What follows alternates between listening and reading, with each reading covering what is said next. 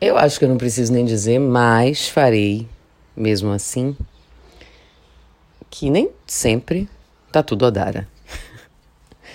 Acho que é óbvio isso, né? Na vida de qualquer pessoa, nem sempre tá tudo a dar.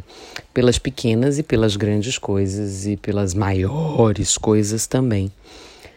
Mas eu aprendi que é importante que a gente perceba as nossas emoções e as isole. Porque os sentimentos derivam para estas emoções e estas emoções determinam os nossos atos. Por mais racional que fulano, cicrano, beltrano seja, no fim das contas essa tomada de decisão parte do subconsciente depois que chega a consciência. E por isso que é importante que observemos todo o tempo estas nossas emoções. E quando eu digo isolar, é cercar, analisar, perceber e, se for o caso, trabalhá-las para que ela nos dê as melhores dicas para essas tomadas de decisão. O que é intuição? Né? A intuição vem, todo mundo tem, em maior ou menor grau, mais ou menos desenvolvida. Tem gente que trabalha muito a intuição. Eu sou uma pessoa de intuição e isso não é nenhum. Não estou me gabando por isso, né? Não estou trazendo uma vaidade para essa afirmação, mas para dizer que ela é, me traz assim uma luz de farol e que é preciso observar. Às vezes a pessoa acha que é uma besteira e ignora a intuição, né? deixa para lá. Ah, que bobagem, nada disso. Passa. E aí lá na frente vai perceber que se tivesse ouvido aquela intuição, não que aquele resultado poderia ser completamente diferente ou totalmente satisfatório, mas que ela teria mais apuro na decisão, mais cuidado, menos pressa, porque o tempo nos oprime muito, então às vezes a gente tem arrobos de tomadas de decisões imediatas e é isso e acabou-se a história.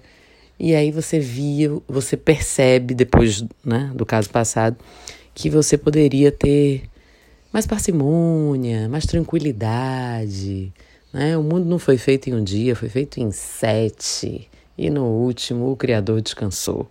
Então, por que, que você não pode descansar um bocadinho para ter a melhor resposta daquilo que lhe aflige, que lhe incomoda, que lhe exige uma tomada de decisão?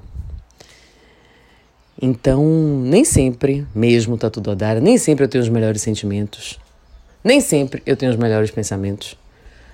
Tenho raivas, sim, Hoje menos, mas já sustentei alguns ressentimentos e algumas mágoas por pessoas, por situações, por momentos da vida. Não fui grata o tempo todo. Nunca. Aprendi isso tem alguns anos nas minhas experiências e também nos meus aprendizados com a Maricari, com a Seixo Noyer, com uns amigos queridos. Por exemplo, quem me trouxe a, o entendimento, né, o estudo da presença eu sou, da divina presença eu sou, foi Del Carvalho, meu cabeleireiro. Entre um corte de cabelo e outro, entre uma hidratação e outra. E um quadro que tem na casa dele, né? Mostrando os nossos corpos, os corpos, o corpo crístico e a divina presença e o mestre Saint Germain. Foi ele que me trouxe esses ensinamentos. É por isso que a gente precisa estar perto de pessoas que também nos tragam esses bons sentimentos, esses bons conselhos, essa boa vibração de vida, porque né, tem estudo sobre isso, que a gente tem o tal do neurônio espelho e que a gente vai absorvendo coisas, muitas coisas, das cinco pessoas que estão mais próximas da gente. E aí observe quem é que está mais próximo de você e como você está se comportando.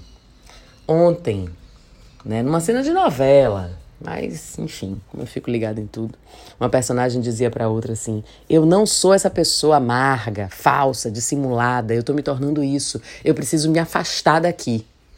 Porque ela está convivendo íntima e diretamente com uma pessoa amarga, falsa, dissimulada. Ah, Rita, quer dizer então que a gente fica influenciado assim, de repente. Não de repente, mas a convivência pode, de repente, quando você tomar conta disso, lhe mostrar desse jeito, dessa forma. Por isso, cuidado! E siga sua intuição. Ou pelo menos escute. Isole suas emoções. As observe. E o que não prestar, solte, limpe, abre espaço. Eu sou Rita Batista e tá tudo Odara. Áudio de domingo, mais longo. Você tem mais tempo. Para tudo tem tempo na vida.